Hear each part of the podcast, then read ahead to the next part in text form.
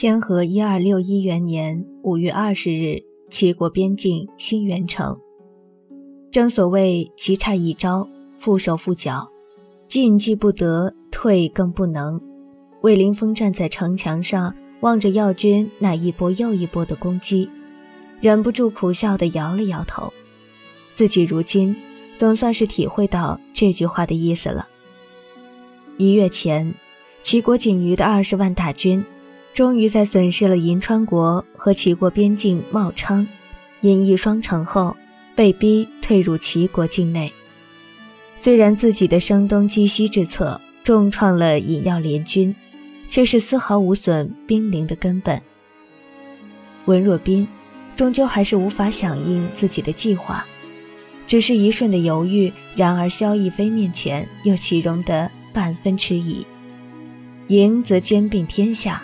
败则身死风澜，明明是想得很通透的结果，明明早知这三分不足的胜算，却仍是心有不甘。如果与自己呼应的人是齐然，魏凌风双手背在身后，自嘲的笑笑：“没有如果，战场上永远不可能有如果。棋差一招，战局再变。耀国水战勇猛无比。”陆战却多有短缺。三月前，耀国大将蒙阔在对伊国封游封国战场中失利，作为同盟军，殷子恒不得已亲自率四十万大军前去支援。如今围攻新元城的大军就只剩下傅君莫率领的三十万耀军和二十万隐军，以二十敌五十，正面迎击黑马神将傅君莫。魏凌风自信并非没有胜算，可是萧逸飞猛然调动的兵临地底势力，却让他半分动弹不得。粮草短缺，战线拉长，本是远征的大忌，可是这样一个巨大的疏漏，却在兵临无有断绝的财力物力支撑下，撑到了今天，更把自己和齐国逼入绝境之地，把尹耀联军拖入齐国境内。调动国内各处精兵维袭，一举歼之，非是不可行之策。到最后，更可能成为唯一的计策。可是如今自己却不能。魏凌风微微皱起了眉，清癯俊逸的脸上却没有显示出半丝绝望和沮丧。是不能，也是不愿。不仅仅是因为如此作战会殃及到齐国的根本。也不仅仅是因为这样做很可能让潜伏在齐国境内的兵临势力有机可乘，更是因为作为齐国的皇帝，作为一个国家的支柱，他无法狠下心放弃这一城又一城的百姓，那些尊他为王的子民。这本来便是一个谁更狠，谁就能活下去的社会。脑中猛然飘过这句话：“兵一。”魏凌峰嘴角扯出一个苦涩的笑容，胸口又是一阵熟悉的撕痛。鸣金收兵的鼓声传来，耀国大军狼狈退去，阵型混乱。魏凌峰微微侧目，看到守城将领士兵的欢呼声以及试图追击的跃跃欲试，双眉不由皱得更紧。然而也只是一瞬，待转身时，他的脸上。已恢复了历来的淡定从容。传朕旨意，紧闭城门，谁也不得擅自出去。违令者，军法处置。士兵得令离去。程优走近了两步，望着魏凌风，脸露忧色。皇上，你已经好几天没有合过眼了，不如去宫中稍作休息吧。魏凌风望了眼凌乱的战场，微微点头。玄天不是有勇无谋的人，如此明显的诱敌之计，他不可能看不出，应该不会有什么问题。他负手转身往城内走去。皇上，皇上！魏凌风握笔的手顿了顿，抬起头来，耳中听程优喝道：“休得无礼！”来人被一下，汗滴从惨白的脸上淌下，双膝一弯，颓然跪倒在地，口中喃喃叫着。皇上，皇上，玄将军他。魏凌风姣好的双眉一皱，冷声道：“玄天如何？”玄玄将军他带了三千兵马追击出城，现在现在被围困在新源城下，眼看眼看就要……魏凌风面色一寒，声音低沉了几分：“玄天没有接到朕的旨意吗？”“接接到了。”玄玄将军是为了救李峰和司徒雷两位少将，才不得不出城的。只只因李峰和司徒雷两位少将求胜心切，在皇上旨意还没到达前，就各自带了三千天甲骑兵、一千天甲弓箭手和五千普通士兵，偷偷出城追击而去。放肆！魏凌风将手中的折子狠狠一拍，甩在桌上，声音变得冰冷无比。是谁给了他们调动天甲骑兵的权利？是，是玄将军。来人因为魏凌风猛然爆发的怒气，全身瑟瑟发抖，却忽然垂下头，重重磕了两下，哽声道：“皇上，玄将军说，李峰是前护国将军李非凡的独子，又是李李飞的弟弟，在军中。”本就有号召力，而司徒雷是当朝宰相的二子，再加上这两个人年少英雄，实是不可多得的人才。皇皇上明鉴，玄将军如此做，并不是为了私心呐。魏凌风站起身来，冷笑：“那为何不来向朕说明？”来人浑身一颤，看了程优一眼。面色灰白的垂下头，不敢答话。程优，魏凌风目光一转，已经落到藏青布衣的程优身上，冷笑更甚：瞒着朕调动天甲骑兵和隐卫的部署，培植有后台的青年领袖，你和玄天的胆子，真是越来越大了。程优神色大变，跪下身来。垂首不语，良久，他忽然弯下身，将头抵在冰冷的地板上，一字一顿地说：“因为本就是为了保护皇上而存在的，什么一国越国的，什么天下骑兵，这些属下通通都不管，在属下的心里，只有皇上的安危是最重要的。”他顿了顿，抬起头来，神色谦卑恭顺，却决绝到没有一丝转圜的余地。要激励士气。要诱敌深入，并不是非要皇上而不可。牺牲掉多少名将之后都无所谓，属下也绝不会允许皇上再拿自己的性命去冒险了。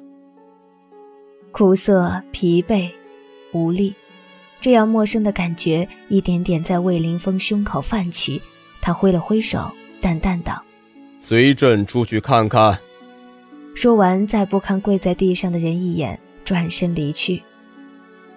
战场如棋局，关键的时候一子错，满盘皆落。魏凌风并不看跪在身侧、满脸血痕、一身狼狈的青年，只是面色平静地望着被十几万大军围困的玄天和三千新援兵。皇上，皇上！李峰语带哽咽，重重叩首道：“末将知错了，求求你。”求求你快开城门，救救玄将军，否则，否则如何？魏凌风也不回身，淡然问了一句。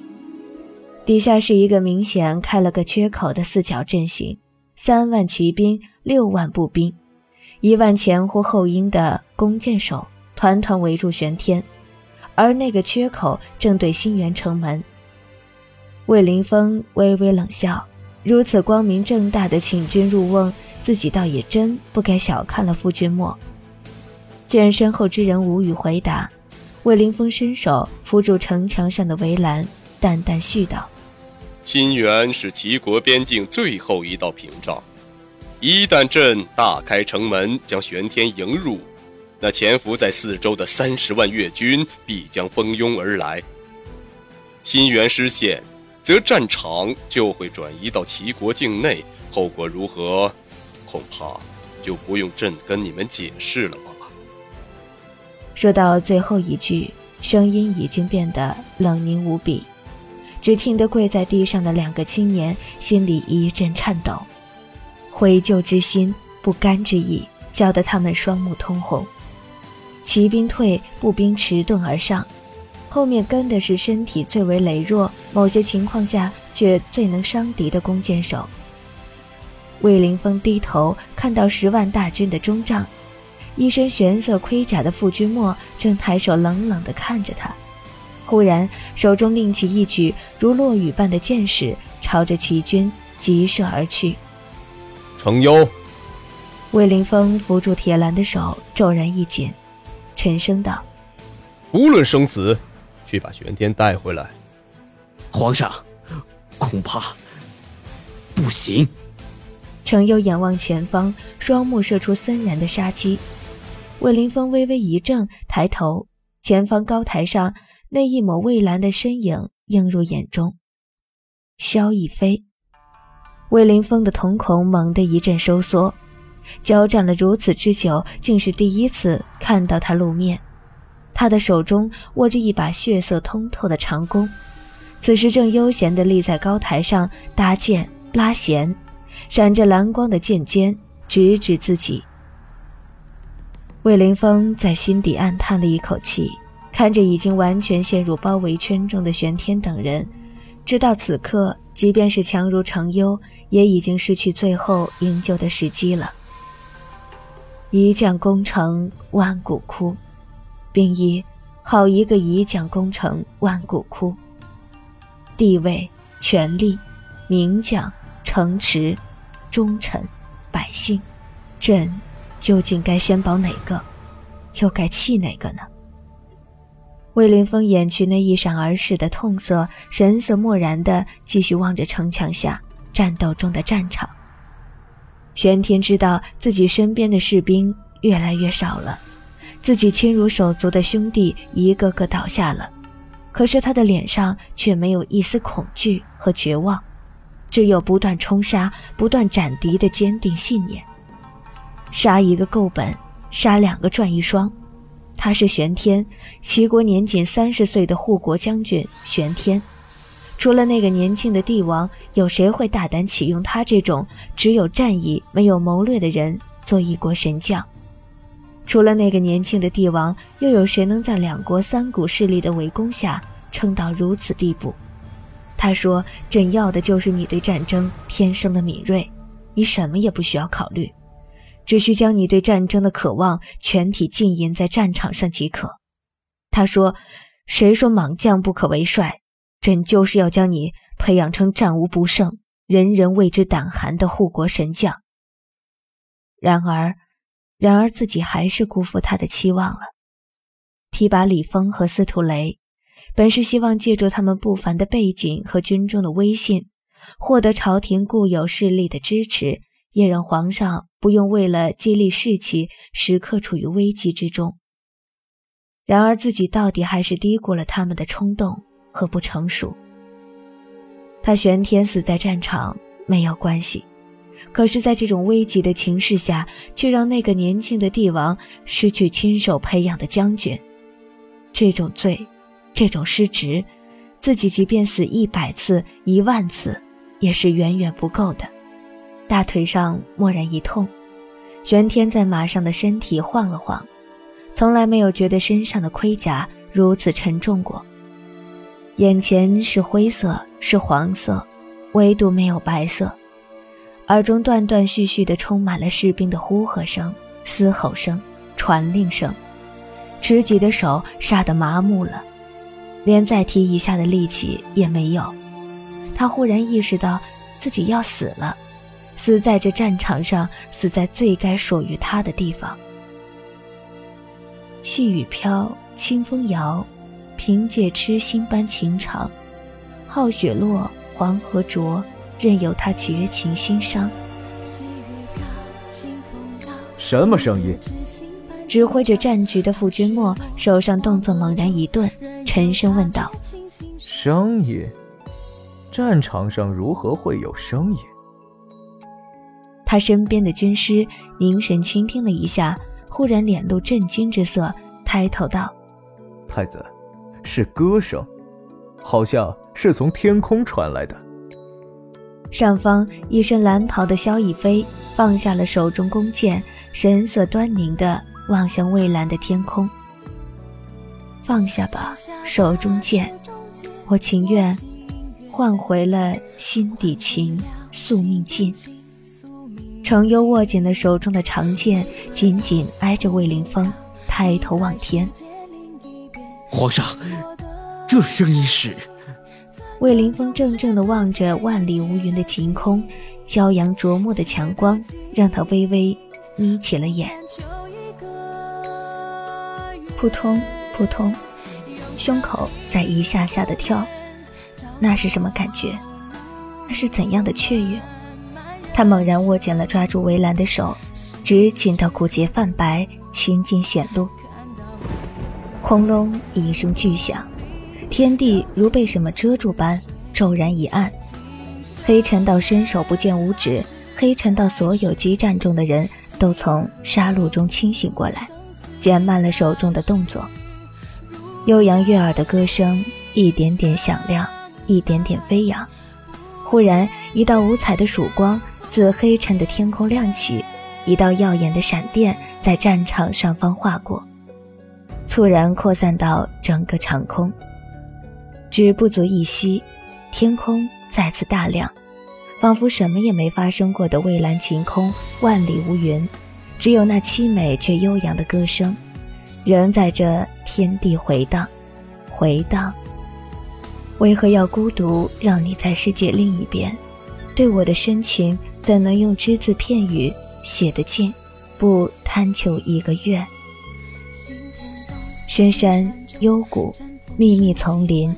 迷途石阵中，一个黑衣的男子静静抬头望着天空，默然无语。一道青色的玄影不知何时出现在他身边，苍老的声音带着阅尽红尘的通透和疲惫，祥和的道：“不杀，你要走了吗？”不杀点头，没有半分犹豫，沉声道：“他回来了。”青衣老人脸上露出无奈之色，摇了摇头，又觉得好笑。到底是怎么样的一个丫头啊？你的伤已经全好了，武功也比以前更加的精进。放心的去吧，只是替我带一句话给那个丫头。不杀怔了怔。什么话？青衣老人嘴角溢出半分冷酷，半分慈爱，淡淡道：“你告诉他，他若再敢让我心爱的徒儿伤心，我会让他永远失去其然。”布莎挑了挑眉，黑眸中闪烁的光，沉淀的信念坚如磐石，谁也动摇不得。他将积雪收入怀中，冷冷道：“我会转达的。”谢烟客望着那决绝而去的背影，想起因毒发仍旧躺在木屋中的洛风，忍不住叹了口气，抬头望天。悠扬的歌声仍在盘旋飞扬。谢烟客再度好笑的摇了摇头，欲带苦涩：“ 这一个两个的。”到底是药国普言游牧组。雅医生，雅医生。小敏儿手里拽着一只碧绿的草，奔跳到一身浅蓝长衫的少年身边，兴奋地叫道：“雅医生，我采到狼尾草了！敏儿比哥哥快哦！”后面跟着一个一脸怒色的小男孩，悻悻地冲到少年面前，瞪了他一眼：“那是我先看到的。”是你看到的又怎样？家里你还是我哥哥呢，我又想起你的脸，朝朝暮暮，漫漫人生路，时时刻刻看到你的眼眸里柔情似水。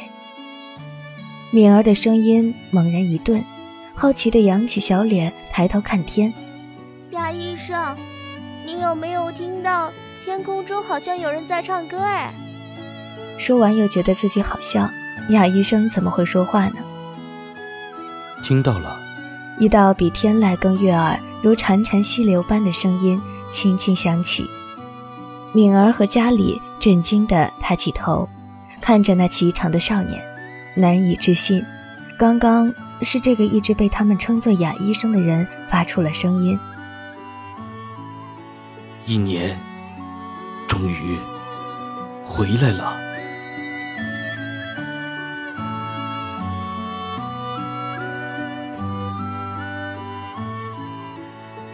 本章播讲完毕，谢谢收听。